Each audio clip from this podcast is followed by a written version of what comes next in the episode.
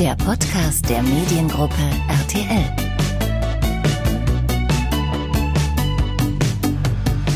Herzlich willkommen zu einer neuen Folge des Mediengruppe RTL Podcast. Mein Gast ist heute Michael Deffert, Synchronsprecher, Schauspieler, Produzent und Regisseur. Und einige RTL-Zuschauer werden ihn noch als Hauptdarsteller der erfolgreichen Krimiserie SK Babies kennen. Als Sprecher hat er bereits Hollywood-Größen wie Brad Pitt, Johnny Depp und Adam Sandler seine Stimme geliehen. Und wenn am 20. Mai bei Nitro die US-Action-Crime-Serie SWAT startet, spricht er dort Hauptdarsteller Shima Moore. Hi Michael. Hi, grüß dich. Du, am 20. Mai. Nitro beginnt mit der US-Serie SWAT. Du synchronisierst den Hauptdarsteller. Was kannst du uns über die Serie verraten? Worum geht's da? Ähm, SWAT äh, ist praktisch eine, wie der Name die Abkürzung schon sagt, ähm, Special Weapons and Tactics Unit in Los Angeles, die sich darum kümmert, die ganz harten Jungs praktisch aus dem Verkehr zu ziehen. Und Shimamur ist der, der Chef dieser Einheit.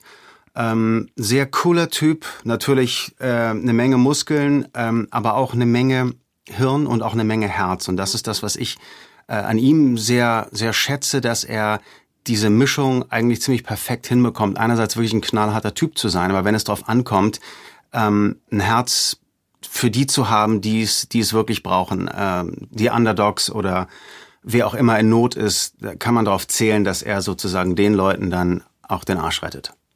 Und du hast ja Shima Moore auch schon vor SWAT viele Jahre deine Stimme geliehen für die Serie Criminal Minds. Entsteht da auch so ein bisschen so eine persönliche Bindung zu so einem Menschen, obwohl man sich ja so richtig gar nicht kennt? Ja, das passiert tatsächlich. Ähm, mehr oder weniger. Das kommt auch darauf an. Es gibt halt Schauspieler, die man, äh, die mag man mehr. Und dann gibt es andere, die mag man vielleicht nicht ganz so gerne. Aber die Tatsache ist natürlich die, ich glaube, ich habe Schimmermur in 250 Folgen oder sowas gesprochen. Und das ging ja fast über zehn Jahre. Ähm, das ist dann doch schon relativ viel Zeit, die du mit dem Schauspieler verbringst im Studio. Also tatsächlich, ich habe wahrscheinlich insgesamt ein paar Monate in diesen zehn Jahren mit ihm verbracht. Und ähm, das ist natürlich eine sehr konzentrierte Arbeit. Das heißt, du guckst ja ganz genau hin, was macht er gerade, wie atmet er, weil du das ja so gut wie möglich dem im Deutschen entsprechen musst. Das heißt, ähm, ja, das, das sind dann Leute, denen guckst du einfach mal ähm, ein paar Wochen lang direkt ins Gesicht. Ne? Mit wem macht man das normalerweise schon? Wahrscheinlich vielleicht mal mit seiner Frau, aber selbst das nicht so äh, in dieser konzentrierten Form. Ihr habt euch doch auch mal in Los Angeles persönlich getroffen. Wie kam das denn zustande? Ja, das war wirklich sehr nett. Ich hatte, ähm, ich hatte einen Termin bei dem, äh, bei dem Casting Agent von, von Criminal Minds. Und ähm, als ich mich mit dem traf, ähm, sagte er, erzähl doch mal so ein bisschen, weil er wollte mich für einen Film einsetzen. Und da habe ich so ein bisschen erzählt, unter anderem eben auch von Synchron und äh, Dubbing. Und er sagte, what, you're the German voice of Shimon Moore, I can't believe it, you gotta meet him. Und dann habe ich gesagt, ja, wäre wär irgendwie sehr nett. Das war so das Vorgespräch, ne? Und als ich dann mhm. den Termin hatte in dem Studio, äh, haben wir so ein bisschen nett gequatscht und so das üblichen Sachen ausgetauscht, die, die nötig waren, äh, Demo-Reel und so. Und dann sagt er, well, guess who's waiting for you? Und dann habe ich gesagt, I don't know. Und dann sagt er, well, Shima's right here. Und dann sind wir so um die Ecke gegangen. Ähm, und das war wirklich total nett, weil es... Ähm, der Schema ist wirklich ein wahnsinnig netter, herzlicher Typ. Und er kam also auf mich zu mit seinem breitesten Grinsen, hatte so ein Basecap äh, auf, äh, war also total leger und sagte dann wirklich, und das fand ich super nett, weil es ihm auch irgendwie klar war, was, was, was, was Dubbing eigentlich bedeutet, weil er, seine Show wird in die ganze Welt verkauft. Und er sagte, ähm, was man, was, er hat gesagt, ähm, Thank you, Michael, for making me famous in Germany. Und das fand ich total nett von ihm, weil er damit sozusagen auch mal, ähm, er dreht das nicht nur und dann ist ihm, sagen wir mal, scheißegal, was damit passiert, sondern ihm ist schon klar, dass das, äh, dass das Synchron auch ein wahnsinnig ähm, wichtiger Bestandteil ist, seine Leistung für die deutschen Zuschauer verständlich und begreifbar und auch nachfühlbar zu machen. Wie wirken sich denn solche persönlichen Treffen dann auch auf dich aus? Ich meine, du hast ihn ja vorher schon eingehend studiert, hast du ja selber gesagt, aber hat er dir noch irgendwie Tipps gegeben? Hast du dir selber noch irgendwie was anderes abgeguckt nee. von ihm? Wie ist diese Person? Nee, also ähm, du verbringst wenn du jemanden in der Serie festsprichst über Jahre, verbringst du so viel Zeit mit dem, da guckst du halt dann auch nur wirklich konkret hin, was macht der jetzt. Ähm, da da gab es in dem Sinne keine Tipps, aber was mir nochmal noch mal klarer wurde ist, und so bin ich dann jetzt auch an SWAT rangegangen, ist mir ist klar, er ist jetzt auch der Produzent der Serie oder einer der Produzenten der Serie. Und mir ist klar, wo, wo, wofür sein Herz schlägt. Ne? Und äh, wie ich vorhin schon sagte, er ist eigentlich so ein bisschen ähm, Robin Hood oder, oder Aladdin der, äh, der modernen Welt. Und deswegen, wenn ich im Studio bin und die, die Folgen mache, ist es mir sehr wichtig, darauf zu achten, dass es tatsächlich auch so eins zu eins rüberkommt, wie ich denke, dass er es meint. Und da ich selber ja auch in LA gelebt habe und mal mit einer Amerikanerin verheiratet war und auch so zwischen den Zeilen ganz gut lese oder höre, ähm, versuche ich das einfach wirklich so authentisch wie möglich ihm entsprechend ähm, rüberzubringen. Nun hast du ja als Synchronsprecher auch unter anderem schon die Hollywood-Stars Brad Pitt und Johnny Depp gesprochen. Wie hat sich das angefühlt? Ich meine, die waren ja, glaube ich, damals noch nicht so populär wie heute, noch nicht solche Megastars. Aber so, auch wenn du in, in Retrospektive daran denkst. Ähm, ja, das stimmt. Die waren damals noch nicht so bekannt. Äh, und das ist aber trotzdem so, in dem Moment, wo du im Studio bist, siehst du, du siehst den Schauspieler und siehst, was der macht. Egal, ob der bekannt ist oder nicht, sagst du, wow, der, das ist mal wirklich richtig geil gespielt. Ähm, weil ich ja auch Regisseur bin und auch mit, mich mit Dramaturgie auskenne und so weiter. Ne? Oder eben, na, das war jetzt vielleicht nicht so doll, war bei den beiden Jungs nicht der Fall. Aber es ist jetzt nicht so, dass man da mit so einem ähm, wie soll ich sagen, mit so einem Respekt rangehen und sagen, oh mein Gott, das ist ein mega Hollywood-Star. Und das, das wäre auch falsch, weil dann kannst du nicht mehr authentisch ähm, die Gefühle, die diese Jungs ausdrücken in dem Moment oder die Stimmung, die könntest du nicht ähm, authentisch rüberbringen, weil du dann immer mit so einem ähm, so, einem, so, so einem respektvollen Abstand dem gegenüber wärst. Und das würde es dann eigentlich verfälschen. Synchronisierung ist ja auch unglaublich wichtig, auch insofern, dass die Zuschauer ja auch einen gewissen Anspruch daran haben, einen sehr hohen Anspruch. Was, was sind dann, ist, oder ist dir das schon mal passiert, dass irgendwie eine Stimme ge gewechselt ist, du vielleicht jemanden dann auch vertreten hast, der vorher von einem, jemand anderen synchronisiert wurde? Ja. Wie war dann die Reaktion? Also, ähm, also erstmal ist es, ist es den Zuschauern auch zu Recht sehr wichtig, weil ähm, ohne jetzt unsere Branche zu sehr jetzt gerade selbst loben zu wollen, aber äh, das Niveau der Synchronisation in Deutschland ist das höchste Niveau auf der ganzen Welt. Europaweit, aber auch auf der ganzen Welt. Es gibt ja Synchronisationen, äh, wo tatsächlich ein ganzer Film von einer Stimme sozusagen nacherzählt wird, drüber gequatscht wird und äh, das, was bei uns an Aufwand betrieben wird mit dem Casting, mit der Qualität, die richtigen Stimmen, das richtig, richtige schauspielerische Talent auszusuchen, ist so enorm und dann auch nochmal auf dem ganzen technischen Level mit äh, ähm, Aufnahmetechniken, Mischtechniken, all diese Sachen, das ist schon wirklich ähm, aller allererster 1A Güte. Besser gibt's es in der ganzen Welt nicht. Und mit dem ähm, was jetzt so Stimmen angeht, fällt mir jetzt spontan nur eine Geschichte ein. Ähm, ich weiß es nicht genau. Ich selber habe es als Zuschauer auch so, wenn ich Lieblingsschauspieler habe, jetzt die ich gar nicht selber spreche oder sowas, ne? Und sehe plötzlich, oh, in dem Film hat das ein anderer gemacht. Das nimmt so ein bisschen was vom von dem Erlebnis irgendwie weg und es lenkt einen, kann einen ablenken. Das kommt natürlich auch immer drauf an. Ich spreche jetzt eher von Leuten wie Jean-Paul Belmondo oder irgendwelchen Leuten, die seit 60 Jahren im, im Business sind. Du brauchst für eine Stimme, bis sie sich richtig etabliert hat, eigentlich oder für einen Schauspieler eigentlich 20 Jahre im, im Business, bis man sich so darauf eingestimmt hat, das ist ja meistens der und der. Ähm, und ich selber hatte mal eine Situation, ich habe äh, Baywatch, Baywatch synchronisiert in Hamburg vor, vor, vor vielen Jahren, mit, also die David Hasselhoff-Serie, die ist ja wahrscheinlich irgendwie noch bekannt. Und ähm, habe den, hab den Pilotfilm synchronisiert und bin dann aber selber zum Drehen in die Schweiz gefahren. Für ein halbes Jahr habe da eine Serie gedreht, äh, Schweizer, italienische, deutsche Fernsehen und so weiter. Konnte also an dem Synchron nicht weiter teilnehmen. Und nach den Dreharbeiten war ich irgendwann eingeladen in Zürich zu einer Talkshow und war nachmittags in meinem Hotel und seppe mich so äh, durch die Kanäle und sehe, oh, das ist ja Baywatch, interessant. Und ich wusste ja, wer das nach mir übernommen hat, meine, praktisch mein Partner. Ich glaube, Billy hieß die Rolle, ich weiß nicht mehr genau. Und guck mir das an und denke, ja, das hat er gar nicht schlecht gemacht. Und dann denke ich, Moment mal, das ist der doch gar nicht. Und dann im dritten Schritt denke ich, Scheiße, das war ich selber und habe mich selber nicht erkannt, obwohl ich es gesehen habe. Insofern, ähm, ja, das, das, das fällt mir jetzt als Anekdote spontan dazu ein. Viele wissen ja auch gar nicht, wie die Arbeit im Studio dann konkret aussieht. Kannst du uns da mal so ein bisschen durchführen, wie so ein Arbeitstag an der Serie SWAT aussah im Synchronstudio? Ja, also man kommt, je nachdem, wann man disponiert ist, morgens oder mittags, je nachdem, ob man vorher noch andere Termine hatte oder, oder andere, andere, andere Schauspieler noch abgedreht werden mussten, kommt im Studio an. Ich versuche möglichst vorher die Folgen zu sehen. Es ist aber manchmal aufgrund dieser wirklich knappen, also sehr zeitnahen äh, Sendung auch manchmal gar nicht möglich, noch die Folge vorher zu sehen. Ähm, dann bespreche ich mich mit dem Regisseur, worum es in der Folge geht. Ähm, wo liegen äh, wo liegen die Prioritäten? Was passiert? Nehmen die irgendeine eine Drogengang Hops oder geht es um eine Geiselnahme, wo im Endeffekt dann der Geiselnehmer ein liebeskranker äh, verschmähter Liebhaber war oder auch nicht oder ein äh, durchgeknallter äh, Kokainsüchtiger oder sonst was? Und wenn ich das weiß, dann äh, dann geht's los. Dann habe ich ein, ein Dialogbuch, äh, das im Wesentlichen eine Übersetzung, also es gibt eine Rohübersetzung da wird wirklich gesagt, was im Original äh, gesagt wird, eins zu eins sozusagen. Dann gibt es davon eine ähm, synchron aufgearbeitete Synchronfassung, dass auch wirklich alles mit den Pausen stimmt, mit den Mundverschlüssen, mit den Labialen stimmt. Und ähm, ja, dann geht's, äh, dann geht es los. Und normalerweise brauche ich für eine Folge ungefähr einen halben bis einen Dreivierteltag. Das heißt, du bist auch komplett allein im Studio. Also wenn du jetzt Dialogszenen hast, da ist dann der ja. andere Dialogpartner ich nicht bin, dabei. Das ist früher äh, ist es tatsächlich so gewesen, dass man mit mehreren Leuten im Studio war. Das ist irgendwann mal abgeschafft worden. Ich weiß nicht genau von irgendeinem Ma amerikanischen Major Studio.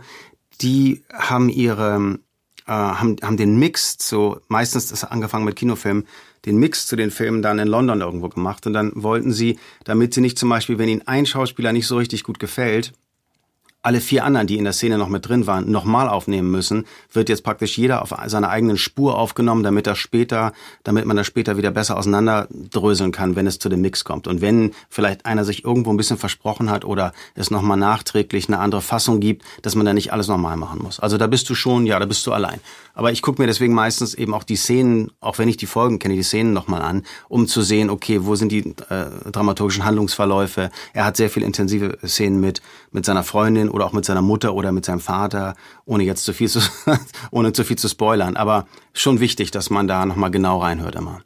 Heißt das, ihr seht euch auch beim Synchronisieren im Studio nicht selber? Also ihr habt diese Szene dann nicht da laufen? Doch, wir haben die Szene laufen. Wir haben Take für Take, wir haben, wir haben die ganze Szene laufen, ja klar. Das wäre schlimm, dann wäre es ja ohne Bild. Also das, das wäre furchtbar. Das habe ich mal irgendwo gehört, dass das wohl irgendwie auch ab und zu mal passiert, dass man es blind synchronisiert. Ich da, weiß aber nicht, nee, ob das vielleicht das, sogar nur für Videospiele zutrifft nee, oder so. Ja, das, das vielleicht ist das ja mit Videospielen. Das stelle ich mir schwer vor. Nein, mit Videospielen ist es so. Tatsächlich, da hast du überhaupt kein Bild. Da hast du, so. da hörst du wirklich nur äh, die Stimme deines äh, deines Vorgängers sozusagen und hast ein Screen. Äh, deswegen ist es auch sehr schwer mit Videospielen, weil das ist ja wahnsinnig wichtig, gerade beim Synchronisieren. Du nimmst ja die Emotion und das Timing und du nimmst ja eigentlich alles vom Original ab. Und wenn du mhm. kein Original hast, dann musst du es praktisch so aus der Tasche ziehen. Ähm, und ja, das ist das ist schwieriger und wie ich finde auch, also ich mache das mit den Videospielen. Ich finde es, ich, ja, ich finde es schwieriger. Es, es kommt mir ein bisschen artifizieller vor, als äh, als zu synchronisieren und wirklich ein, ähm, ein Bild zu haben. Man muss sich wahrscheinlich muss sehr viel improvisieren und man kann sich wahrscheinlich die Figuren ja auch nicht so richtig angucken, weil sie ja in den Spielen auch nicht so eine richtig gute Mimik dann so Genau, nee, überhaupt nicht. Du siehst gar nichts und du bist noch oftmals sehr eingeschränkt tatsächlich im ähm, ähm, im Spiel, weil man da tatsächlich relativ doll gehalten ist, wirklich es genau nachzuspielen, wohingegen du beim Synchron ja eine eigene deutsche Fassung kreierst sozusagen. Du machst ja mit deutschen Worten für deutsche Zuschauer verständlich, was im Original ausgedrückt werden soll. Insofern ist da ein sehr viel größerer kreativer Spielraum drin als jetzt bei einem Videospiel. Und bist du dann im Studio auch irgendwie so richtig mit Gestik und Mimik so voll in der Rolle drin? Oder ist das alles ein bisschen zurückhaltender als jetzt beim, beim Schauspielen auf einer Bühne zum Beispiel? Ja, du bist sogar noch mehr drin. Also es ist regelrecht peinlich, äh, wenn du eine Kamera im, im Synchronstudio hast, weil, ähm, also sagen wir mal so, wenn du auf der, auf der Bühne bist, hast du natürlich große Gesten und alles Mögliche. Ne? Und wenn du drehst, bist du eigentlich eher ein bisschen reduziert auf das, weil da kannst du da nicht so rumhampeln, schon gar nicht bei einer Großaufnahme, aber beim Synchron sieht mhm. dich ja keiner. Da kannst du dann teilweise und musst du auch ähm, ein paar Verrenkungen anstellen, die also teilweise nicht sexy aussehen, aber dann im Endeffekt dazu führen, dass das, dass das Original ähm, ja bestmöglich sozusagen deutsch wird. Jetzt will ich mal ein bisschen was zu deiner Backstory wissen. Wir haben gesagt, Synchronsprecher, Schauspieler, Produzent und Regisseur. Also gibt es ja so im Bereich Film, Fernsehen wenig, was du nicht machst. Wie bist denn du denn generell da so reingerutscht? Oder woher kam das Interesse? Ich bin, als ich ungefähr elf Jahre alt war, mit dem Fahrrad äh, in Hamburg durch die Gegend gefahren, wo ich aufgewachsen bin, und habe ein Filmteam gesehen. Und als Elfjähriger war es das Größte, irgendwann mal äh, ein Mofa oder ein Moped fahren zu, fahren zu dürfen. Und das war natürlich noch Jahre und Lichtjahre entfernt. Und in der Szene fuhr also ein Typ etwas älter als ich mit, mit irgendeinem Moped auf so einen Hof und hatte dann einen kleinen Dialog mit, äh, mit so einem jungen Mädchen. Und dann habe ich gedacht, ich glaube, das könnte ich auch. Und habe mich dann durchgefragt bei dem Team, habe erstmal relativ lange zugeguckt und um zu checken, was passiert hier, wer gibt hier die Kommandos und was, was ist überhaupt Sache, wie ist der ganze Ablauf. Und dann habe ich mich so ein bisschen ähm, an die ähm, an die Maskenbildnerin oder Kostümbildnerin. Das waren so ganz nette Mädels und ich war nun sehr klein und wirklich auch, denke ich, recht niedlich noch mit elf oder zwölf und habe die dann so ein bisschen naiv angequatscht und habe gesagt, ähm, wer ist denn hier der Chef und wie kann man denn das machen und ich würde es auch gerne machen und dann habe ich ein bisschen mit denen gequatscht und dann sagten die, du, wir stellen dich mal in der Umbaupause dem Regisseur vor, wenn wir irgendwie Lichtumbau haben. Und tatsächlich kam der dann äh, Jan Harloff, ganz bekannter, äh, toller Regisseur, der hat ähm, dann später auch Miami Vice gemacht, das Synchronregie für Miami Vice gemacht, obwohl das eben ein Realdreh war. Und dann habe ich eben so, ja, recht unerschrocken gesagt, ja, also ich würde das auch gerne machen. Ne? Und hat er gesagt, okay, wir machen Polaroid von dir. Das sind noch diese, diese Sofortbilder damals gewesen. Das hat man halt so gemacht damit man weiß, wie der, äh, wie die Person aussieht. Da gab es ja keine Fotohandys oder irgendwie sowas. Ich gesagt, wir machen Polaroid von dir, ich nehme deine Daten auf, aber jetzt äh, mach dir keine großen Hoffnungen. Ja, okay, na gut. Bin ich nach Hause, habe drei Wochen lang jeden Abend im Bett tatsächlich gesagt, ich werde ein Filmstar, ich werde ein Filmstar, ich werde ein Filmstar. Hab also regelrecht gebetet, ohne dass ich es gewusst hätte und auch nicht so oder visualisiert, jetzt eher esoterisch gesehen, ohne dass ich es gewusst hätte und äh, habe das einfach nur so mir wahnsinnig doll gewünscht. Und nach drei Wochen rief er an und sagte, hör mal, wir haben uns doch letztens getroffen ich drehe jetzt einen Film für Sesamstraße und eigentlich sollte mein Sohn damit spielen, aber der hat sich das Bein gebrochen und vielleicht kann ich ja mal vorbeikommen und dann liest du mir ein bisschen was aus dem Drehbuch vor. Ja, und dann kam er vorbei, meine Eltern waren auch da und dann habe ich ihm ein bisschen was vorgelesen, hat ihm gefallen, musste ich es in verschiedenen Variationen machen und dann sagte er, alles klar, top, machen wir. Und dann habe ich zwei Tage Sesamstraße mit ihm gedreht, mein erster großer Dreh sozusagen für damals astronomische 150 Mark, das war mehr, als man zu Weihnachten und zum Geburtstag zusammenbekommt. Als kleines Kind plötzlich äh, war mir die Welt sozusagen offen. Und ähm, dann hat der mich auch mitgenommen zum Synchron, weil er auch Synchronregisseur war in Studio Hamburg. Da haben wir äh, Miami Vice und viele andere Sachen da synchronisiert. Und dann riefen irgendwann die Hamburger Kammerspieler an, ganz sehr traditionsreiches, bekanntes Haus in, in Hamburg, äh, Theater, von Ida Ehre damals noch gegründet, mit der ich auch zum Glück noch arbeiten durfte. Ja, und dann kam ich also äh, äh, zu den Kammerspielen und äh, so ging das dann irgendwie immer weiter. Und wie kam es dann dazu, dass du bei SK Babies die Hauptrolle bekommen hast oder eine der Hauptrollen bekommen hast? Ja, ich habe eine der Hauptrollen gesprochen, äh, gesprochen, gespielt für, ich weiß nicht, fünf, sechs Jahre, glaube ich, für alle Folgen, die es da gab. Ähm, ja, das war eigentlich auch ganz interessant, weil ich hatte ein, äh, eine andere Krimiserie gedreht, die Männer vom K3, auch in Hamburg. Und meinen großen Bruder, wir spielten so drei äh, missratene Bösewichter, mein großen Bruder spielte äh, ein anderer äh, sehr lieber Kollege, äh, auch Synchronkollege, der mir dann sagte, du, ich habe gerade für RTL eine Serie geschrieben als Drehbuchautor und ich glaube, du wärst perfekt für die eine Rolle von dem von dem einen Polizisten, Hannes Lohberg, äh, einer von den Undercover Cops. Und äh, ich gebe dir mal die Adresse der, der Redaktion oder der Produktionsfirma oder so. Und so kamen wir im, im praktisch im, im, im, äh, im Auto auf dem Weg zum Set ins Gespräch und dann hat er mich äh, ja praktisch da vermittelt und dann musste ich natürlich noch tausend Castings machen und so. Aber im Endeffekt äh, hat es dann so geklappt, ja. Gibt es irgendeine so Art Standardrolle, für die du besetzt wirst oder für die du dich vielleicht auch bewirbst? Gibt es so ein bestimmtes Profil von dir? Ähm, du meinst jetzt äh, Fernseh... zum Beispiel so der, Haupt, der Hauptkommissar.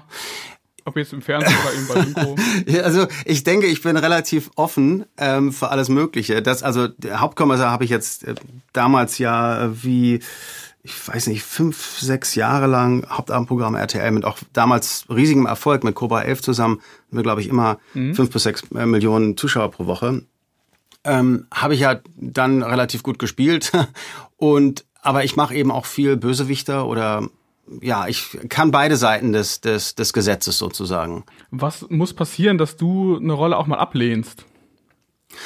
Also ist ganz interessant. Ich habe tatsächlich damals eine Rolle zum Beispiel beim Synchron mal abgelehnt und zwar die Rolle, die Russell Crowe in seinem ersten Film gemacht hat. Das war so ein Skinhead-Film und ich habe nur den Trailer davon gesehen und ich habe gedacht, das ist so eine Scheiße, so eine gewaltverherrlichende Kacke auf Deutsch gesagt, da habe ich keinen Bock drauf. Ich weiß nicht mehr genau, wie der Film hieß, aber wenn man das recherchiert, da hätte ich also Russell Crowe sprechen sollen. Im Nachhinein denke ich, vielleicht auch nicht schlecht gewesen. Aber damals war, das ist eben diese Sache, ne? Damals war Russell Crowe noch nicht der Russell Crowe, der er heute ist. Sondern er hat einen total brutalen, menschenverachtenden Skinhead gespielt. Und da gibt es dann schon Situationen, wo ich sage, nee, ich möchte, äh, und das sehe ich noch mehr als, ähm, ähm, als Regisseur und als Autor, man muss sich bewusst sein, was man in die Welt, ähm, welche Messages man in die Welt raussendet, finde ich.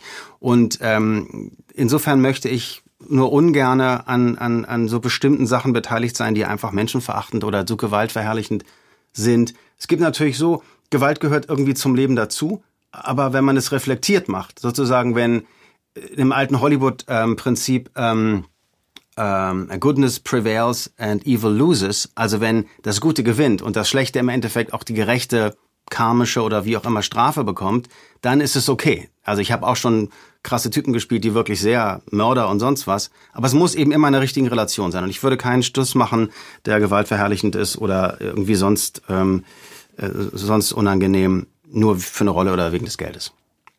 Nun gibt's ja auch Projekte, in denen du weder zu sehen noch zu hören bist. Also als Produzent warst du zum Beispiel 2003 an dem Kurzfilm Most beteiligt, der im Folgejahr auch ähm, als bester Kurzfilm für einen Oscar nominiert wurde. Ja. Wie fühlt sich das an, für die wohl höchste Auszeichnung in dieser Branche bedacht zu werden? Ja, das ist, das ist echt schön, dass du das so, ähm, ähm, so ausdrückst, weil tatsächlich ist es so, man wird ja immer dann gefragt, waren Sie überrascht? Nee, du bist nicht überrascht, wenn du von Oscar nominiert Du bist froh, aber du bist nicht überrascht, weil um überhaupt dahin zu kommen, wie du richtig sagst, es ist dann einer von den fünf besten Filmen der Welt in diesem Jahr. Aber um dahin zu kommen, musst du ganz, ganz viele äh, verschiedene Stadien durchlaufen, um überhaupt den Film einschicken zu dürfen. Also es ist konkret so, die Oscar Academy gibt eine Liste aus von, ich glaube, 40 teilnehmenden Filmfestivals unter anderem Sundance von Robert Redford und Cannes und äh, auch die Berlinale. Und du musst eines dieser Festivals gewinnen und erst dann darfst du den Film überhaupt einschicken zur Academy. Und dann gucken sich das aber nochmal sämtliche, ich glaube 5000 Mitglieder an. In verschiedenen Screenings wird das praktisch ausgesiebt. Also insofern, es war, ähm, es war natürlich mega. Ähm, gleichzeitig war es auch ähm, so, wenn du, wenn du dann zur Oscarverleihung, ich war dann ja da, ne? Ich habe immer gedacht, ist so interessant, weil siehst dann Steven Spielberg und so. Und wenn die Leute mit dir im selben Raum sind und auch irgendwie an der Bar anstehen, um sich ein Wasser zu holen, oder Johnny Depp lief neben mir. Johnny Depp ist so klein, da habe ich echt gedacht, Mensch, dem Kleinen, sag mir Bescheid, wenn die Bösen kommen, ich, äh, ich hau dich raus sozusagen. Ne? Also da kriegst du wirklich Beschützergefühle bei Johnny Depp und er ist ja nun ein Riesenstar. Es ist was anderes, wenn du im selben Raum mit den Leuten bist und wenn du einen Grund hast, da zu sein. Und der Grund ist nicht, dass du die Karten im, ähm, im Preis, Preisausschreiben gewonnen hast, sondern du bist da, wie all diese anderen Leute auch, weil du dich qualifiziert hast, weil du etwas geschaffen hast, was von ganz vielen anderen Leuten für so wertvoll be, äh, beurteilt wurde, dass du im Endeffekt in diese Endauswahl gekommen bist. Und das gibt dir natürlich ein anderes Selbstverständnis von dem, von dem Event und von der Situation. Also du bist dann nicht starstruck und denkst, oh mein Gott, also ein bisschen, aber, aber in erster Linie denkst du, okay, aber ich bin auch hier, weil wir uns den Arsch aufgerissen haben unter unglaublichsten Bedingungen, existenziellen Bedingungen, da einen Film äh, auf die Beine zu stellen, der ähm, ja, der es verdient hat, auch gesehen zu werden von der Welt. Warst du denn dann am Ende trotzdem so ein bisschen enttäuscht, als es dann nichts geworden ist mit dem Oscar? Ja, gut. Also ähm, klar ist man ist man enttäuscht und es war so ein bisschen dahingehend auch merkwürdig oder oder ein bisschen verwirrend, weil gewonnen hat in dem Jahr ein Film, äh, du bist ja sozusagen, es ist so ein bisschen wie, äh, wie Olympia, ne? Du nimmst an verschiedenen Wettkämpfen teil und du, du kämpfst doch mal gegen die, eigentlich im Wesentlichen gegen deine, gegen dieselben Konkurrenten, die alle auch äh, sozusagen auf dieser, versuchen auf die Ziellinie zu kommen. Und der Film, der gewonnen hat, war ein Film, den wir vorher äh, im, äh, im Crystal Hearts Festival äh, in, in Indiana schon aus dem Rennen gekickt hatten. Das heißt, wir hatten schon gegen den Film gewonnen. Und im Endeffekt ist er aber von der Oscar Academy ähm, aus bestimmten Gründen dann doch noch mal so ein bisschen durch die Hintertür äh, äh, gelauncht worden und hat dann gewonnen. Insofern haben wir beide, haben wir alle gedacht, also ich und meine Kollegen ähm, oder meine Partner äh, gedacht, what? Ich meine, den haben wir doch schon sozusagen besiegt, den hatten wir schon hinter uns und der ist dann sozusagen von irgendwie aus dem Gebüsch noch mal äh, um die Ecke gekommen und hat dann gewonnen. Vor allem dann ist man auch schon so weit gekommen, ne? Ja, dann bist du so weit gekommen und das ist natürlich so. Ich bin ja auch ähm, ein paar Marathons in meinem Leben gelaufen. Man sagt ja immer, Marathon kann man nicht kaufen. Und Oscar kannst du auch nicht kaufen. Du musst es gemacht haben. Du kannst dich da nicht irgendwie ähm, es sei denn, du bist Harvey Weinstein und äh, hast irgendwie Dreck am Stecken und kannst die Leute erpressen oder kannst 100 Millionen äh, pro Jahr raustun, um irgendwelche Filme zu machen. Aber im Grunde musst du es dir wirklich selber erarbeiten, dahin zu kommen. Und dann ist es auch fast schon wieder dabei sein ist alles. Ne? Also ich denke, wenn du eine Silbermedaille bei Olympia kriegst, ist auch nicht schlecht. Abgesehen davon habt ihr ja, glaube ich, mit diesem Projekt ja auch viele Menschen begeistert, auch, zur, auch zum Mitmachen äh, äh, begeistert. Ähm, ja. Da hat doch auch jemand mitgewirkt, der, der für James Cameron gearbeitet hat an Titanic. Ja, ja, also na, eigentlich noch ein bisschen mehr. Es war so, dass mein äh, Produzentenkollege Billy Zabka, der bekannt ist als der Bösewicht aus den Karate Kid Filmen und auch jetzt eine Serie Cobra Kai Never Die ähm, jetzt wieder macht in Amerika mhm. mit der Thematik, der auf der ganzen ich kannte ihn nicht, als ich ihn kennengelernt habe auf einer Segelregatta, aber die Rest der Welt kannte ihn immer, wenn wir gedreht haben. Der kannte ähm, eine Produzentin von James Cameron, der ja, wie gesagt, Titanic und äh, Terminator und alles Mögliche, äh, einer unserer größten, weltweit größten Regisseure. So, und wir hatten nicht so viel Geld. Der Film, unser Film war wahnsinnig teuer, wir hatten aber nicht so wahnsinnig viel Geld und waren deswegen auch darauf angewiesen, dass uns immer mal irgendwo einer ein bisschen aushilft. Und dann haben wir, ähm, haben wir die Frau getroffen und die hat den Film gesehen und sagte, wow, den finde ich ja wundervoll. Also das ist eine sehr romantische äh, Vater-Sohn-Geschichte, aber auch sehr dramatisch. Ähm, und die hat also vielen Leuten das Herz geöffnet, diese Geschichte. Und da hat sie gesagt, habt ihr denn schon äh, eine Lichtbestimmung? Das war bevor wir nach Sundance zu Robert Redford äh, aufs Festival äh, gefahren sind. Und wir gesagt, nee, haben wir nicht. Dann hat sie gesagt, pass mal auf, ruf mich mal morgen Mittag nochmal an. Ich versuche mal was zu klären. Dann haben wir am nächsten Mittag angerufen. Dann hat sie gesagt, okay, ihr kriegt für drei Tage das Privatkino von James Cameron in L.A., wo ihr ganz alleine sitzen könnt, wo er Terminator und alles Mögliche geschnitten und sonst wie gemacht hat und die ganze Screenings hatte. Also wirklich ober, ober mega. Und ihr kriegt den äh, Scott Klein, das ist der Color Correctionist äh, des Films. Das heißt, die finale Lichtbestimmung, wo du wirklich nochmal guckst, okay, die Mütze ist mir zu rot, die Jacke ist mir zu blau, das muss alles gegen den, gegen den Himmel stimmen und so. Da hatten wir praktisch seinen äh, Special Man, der alle seine Filme macht. Und es gibt noch eine andere Sache, die auch interessant war. Zwar hatten wir keine wir hatten noch keine Musik. Wir haben den Film auf temporärer Musik geschnitten und äh, und geschrieben, so dass du als Inspiration eine bestimmte bestimmte Melodien hast und so. Irgendwann ruft mich also mein mein mein Regisseur ähm, Bobby Garabedian an aus LA und sagt Michael Michael I got the perfect I got the perfect guy for the music. Und ich ja okay wer wer ist es denn? Ja uh, Italian guy. His name is Ennio Morricone or something. Und habe ich gesagt Bobby ey Ennio Morricone ist mit der bekannteste, weltweit bekannteste Filmkomponist. Ich glaube nicht, dass der unseren Film machen wird. Ja, please try it. Na gut. Habe ich probiert, verlief im Sande, aber dann kam ähm, John Dabney auf den Plan. Und John Dabney ist selber mehrfacher Oscar-Gewinner als Filmkomponist, hat sehr viel mit Jim Carrey gearbeitet und so. Und der dessen Vorfahren kamen aus, äh, aus der Tschechoslowakei und wir haben den Film in Prag und in Polen gedreht. Und als der das gesehen hat, hat das so irgendwie seine, seine tschechische Seele angesprochen, dass er gesagt hat, Leute, ich mache euch das Score, also die, die Filmmusik, umsonst, aber die Auflage ist, ihr müsst mit dem Film nach Prag fahren und das mit dem Prager äh, Sinfonieorchester auf, äh, aufnehmen. Also das müsst ihr hinbekommen. Die Kohle müsst ihr auf, irgendwie zusammenkratzen, dass ihr das Orchester für einen Tag mietet. Haben wir dann auch gemacht, hat glaube 10.000 Dollar gekostet, was damals für uns wahnsinnig viel war. Nur wenn du weißt, der kriegt sonst eine Million für, äh, für eine Filmmusik. Unser Film war 30 Minuten, dann wärst du trotzdem bei 300.000 und da waren die 10.000 natürlich nicht viel. Und dieses das ist wiederum so eine Sache, den Moment, äh, dass dein Film auf einem Monitor läuft und du hast das du hast 80 Leute mit Streichern, Symphoniker, also mit sämtlichen äh, mit Oboen und sonst was. Das ist so ein Hammer, diesen Moment überhaupt zu erlegen, wie dein Film läuft, der Take läuft und alle diese 80 Leute müssen praktisch wie beim Synchron, nur dass es eben 80 sind, auf den Einsatz perfekt äh, spielen. Das ist, das ist ein wahnsinniger Moment und auch den Moment kann mir natürlich niemand mehr nehmen. Ne? Würdest du sagen, so in Retrospektive, das war so dein Lieblingsprojekt mit all dem, was da dazugekommen ist?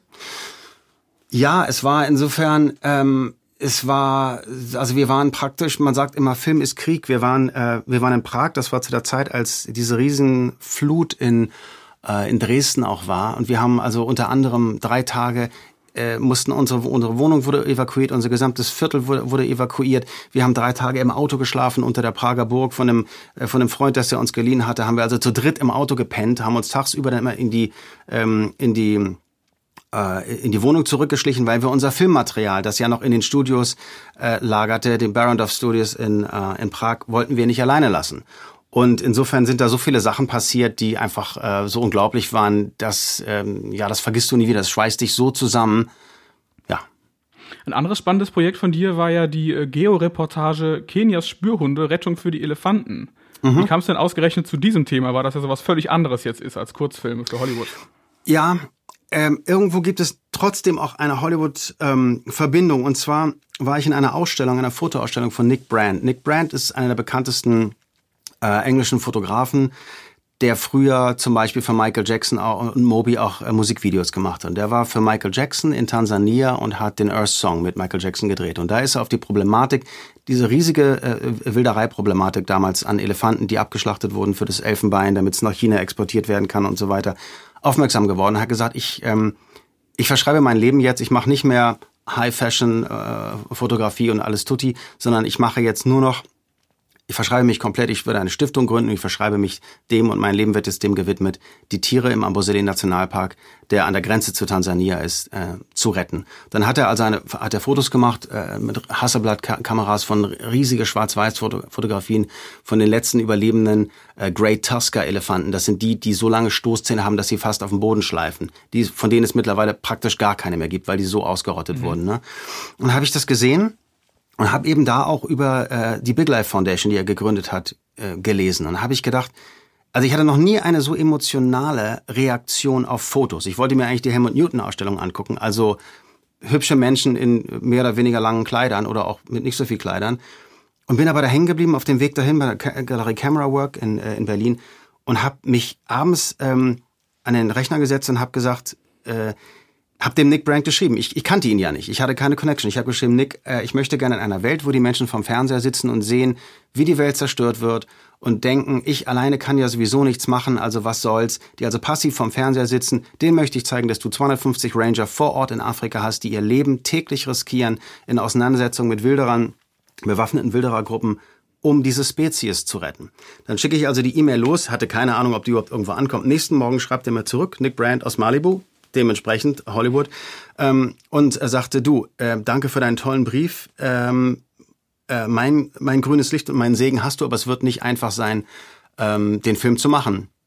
Ja, und dann äh, habe ich mich praktisch an Arte gewandt, weil ich vorher schon jemanden bei Arte kannte äh, und habe dann im Endeffekt vor Ort äh, drei Wochen lang bin ich durch, ein, äh, durch die Savanne und durch die Steppe gerobbt und äh, auf der Suche nach Elefanten und Löwen und habe den, hab den Film gemacht, der dann auch Gott sei Dank ähm, sehr, sehr schön geworden ist und auch sehr, sehr oft schon äh, bei Arte gelaufen ist, eigentlich hoch und runter, ich weiß nicht, sechs, sieben Mal. Und der im Endeffekt, glaube ich, ungefähr eine Million Leute erreicht hat. Und das war mir so wichtig, weil ich wollte diese Menschen ehren, diese Ranger, die ihr Leben riskieren dafür, ähm, die, diese Schätze, also diese Tiere da zu retten. Das war mir so wichtig, dass die, dass irgendjemand auch mal sagt, Leute, wir, die Welt sieht, was ihr tut. Ne? Glaube, Geo hat es tatsächlich auch Anfang des Jahres, im Januar, glaube ich, erst noch gezeigt, die ganze Reportage. Nun kam ja der Film auch so gut an, dass diese Green Awards, für die du ja auch tätig bist, ähm, die Ranger aus eurem Film mit den Einnahmen der Tombola bedacht haben. Aber die musstet ihr euch ja noch mit jemand anderem teilen. Wer war denn das? Ja, das stimmt. Also ich mache das unentgeltlich seit ein paar Jahren, dass ich mich für die, für die Green, äh, ehemals Green Tech Awards oder jetzt seit Nico Rosberg dabei ist und das Ganze nochmal, also kometenmäßig zum, glaube ich, weltweit wichtigsten Umweltpreis geworden ist. Ähm, seitdem geht die jährliche Tombola ähm, äh, an die Big Life Ranger, wofür ich auch sehr dankbar bin, ähm, weil die Organisatoren von, von den Green Awards gesagt haben, jeder, der Elefanten rettet, ist ein Held für uns. Ähm, und insofern, ähm, das ist für uns ja wirklich leicht, das zu machen. Und in dem letzten, warte mal, vorletztes Jahr war es so, dass tatsächlich ähm, bei den bei den Green Awards, die jährliche äh, Gala, hat ähm, äh, Dr. Omar Obama, die Schwester von Barack Obama, hat einen Preis bekommen. Und da haben wir uns die Einnahmen äh, geteilt zwischen ihrer Foundation, die sie in Kenia hat, und praktisch den Big Life Rangern. Und es war aber insofern, erst war ich ein bisschen traurig, weil ich weiß, dass wirklich jeder Dollar für Big Life zählt, dass die sich neue Schuhe kaufen können oder ein Nachtsichtgerät oder dass die Benzin für ihre Jeeps haben oder überhaupt, dass sie ihre Ranger, die ihre 250 Ranger, die irgendwo im Busch sitzen, ähm, überhaupt ähm, mit, mit Nahrungsmitteln versorgen können und so. Ne? Im Endeffekt war es aber so, dass ich mich mit der äh, Oma Obama so gut verstanden habe an dem, an dem Galaabend. Und als sie hörte, dass ich oft in Kenia bin, weil ich bin ja eins, zweimal im Jahr auf alle Fälle da, bringe da entweder Solarlampen hin oder statte da eine Schule mit Computern aus oder eben bringe die, äh, bringe die Erlöse von der Tombola dahin. Ähm, da hat sie gesagt, du, wenn du das nächste Mal da bist, dann und dann habe ich wahrscheinlich einen ziemlich großen Event, weil ich eine Schule, äh, Schule gebaut habe und der Ehrengast wird wahrscheinlich mein Bruder sein. Und es wäre toll, wenn du dich vielleicht, weil er sich auch für das Thema interessiert, dann mal mit ihm über Wildtierschutz in Afrika austauschen könntest. Und im Endeffekt gesagt, getan, bin ich dann also irgendwann nach Kisumu geflogen. Letztes Jahr war das, glaube ich. Ein Riesenevent mit, ich weiß nicht, der Tochter von Nelson Mandela oder also ganz, ganz viele wichtige afrikanische ähm, Entscheidungsträger und äh, Barack Obama war dann eben auch da, war natürlich der, der Ehrengast und ein wahnsinnig toller Typ, äh, herz, warmherzig, äh, mitfühlend und vor allen Dingen jemand in seiner Position, der es eigentlich ähm, gewohnt ist, äh, wie soll ich sagen, ähm, äh, Entscheidungen zu treffen, ist trotzdem so ein guter Zuhörer. Also wir haben eine Viertelstunde gequatscht ungefähr, haben uns ausgetauscht. Er kam gerade aus Tansania. Ich habe ihm dann später auch noch mal einen Film geschickt, natürlich. Äh, das macht man dann halt so. Ne? Ähm, ja, das war, war ein, ach, eine wahnsinnige Begegnung. War das für dich, also ist natürlich blöd, solche Vergleiche jetzt anzustellen, welche Begegnung war spannender, die mit Barack Obama oder die mit der Verhaltensforscherin Jane Goodall? Die hast du doch auch ähm, getroffen. Ja, mit, mit, mit Dr. Jane hatte ich, ähm, ja, mit, mit, mit Jane Goodall hatte ich auch noch tatsächlich, ähm, ähm, hatte ich mehrere sehr, sehr interessante Treffen. Also ich war mit ihr, einerseits war ich auf ihrem 80. Geburtstag in, in Kathmandu in Nepal eingeladen und das ist eine wahnsinnig tolle Frau, die mittlerweile ist sie 86, die fliegt immer noch 300 Tage im Jahr um die ganze Welt und besucht ihre äh, vor Ort ihre ihre Dependancen, wo das, der Wildtierschutz äh, betrieben wird und und und auch ähm, sehr viel Bildung für die für die Kinder gemacht wird und so. Und mit äh, Dr. Jane war ich im nepalesischen Dschungel auf Suche nach ähm, äh, nach Tigern und Süßwasserdelfinen und dann haben wir auch für ihre Organisation da ein kleines Event gehabt und ähm, ein paar Reden gehalten. Und sie ist einfach eine Wahnsinns, Wahnsinnsfrau, so weise. Und im Endeffekt sind wir dann abends, war überall Hochwasser, hat sich unser Jeep erst verfahren, weil er den Weg nicht nehmen konnte, weil irgendwelche Flüsse über die Ufer, äh, Ufer getreten waren und haben uns dann festgefahren und äh, Jane war dann mittlerweile, glaube ich, 85 und doch schon etwas erschöpft von den Strapazen und ist dann an meiner Schulter hinten im Land Rover eingeschlafen. Und das kannst du tatsächlich nicht unbedingt vergleichen mit Barack Obama, aber es ist natürlich auch ein Moment, die Frau ist, gehört zu mich, für mich zum Club der, äh, der wirklich, der, der Weisen dieser Welt, wie Sir Richard Attenborough oder, ja, Jane eben auch. Ähm, das ist schon, das ist schon wirklich toll. Also es ist ein großes Geschenk, so eine Menschen so erleben zu dürfen. Die ja wahrscheinlich dann auch diesen wohltätigen Projekten, also besonders Barack Obama, ja auch nochmal noch mehr Aufmerksamkeit geben, auch den Green Awards. Ne? Ja, also das ist ja in unserer Welt so, je bekannter die Leute sind, desto mehr Leute gucken hin. So ist es. Ne? Und deswegen, das ist aber wieder eigentlich der Bogen zu dem, was ich auch vorhin schon sagte. Deswegen muss man sich immer der Verantwortung, finde ich, bewusst sein, für welche Sachen man sich engagiert. Ähm, weil viele Leute, ich meine, guck dir so einen Justin Bieber an, der könnte sich natürlich auch, ich weiß jetzt nicht genau, wofür der sich engagiert, aber ich habe noch nicht gehört, dass er sich großartig für jetzt Umweltschutz oder Tierschutz oder, oder, oder irgendwas in der Art engagieren würde. Aber wenn er es tun würde mit seinen Millionen von Followern, dann würde das natürlich auch nochmal eine ganz andere äh, Bewusstseinsbildung sein. Auf jeden Fall. Lieber Michael, ich danke dir vielmals für deine Zeit. Sehr gerne. Wünsche dir noch äh, viel Erfolg bei deinen vielen Projekten, bei deinen vielen wohltätigen Projekten. Danke auch. für die Einladung, ja. Und ich würde sagen, wir hören dich dann am 20. Mai oder ab dem 20. Mai immer mittwochs als SWAT Sergeant Daniel Hondo Harrelson. Ich freue mich drauf. Bei Nitro. Danke. Dankeschön. Das war der Podcast der Mediengruppe RTL.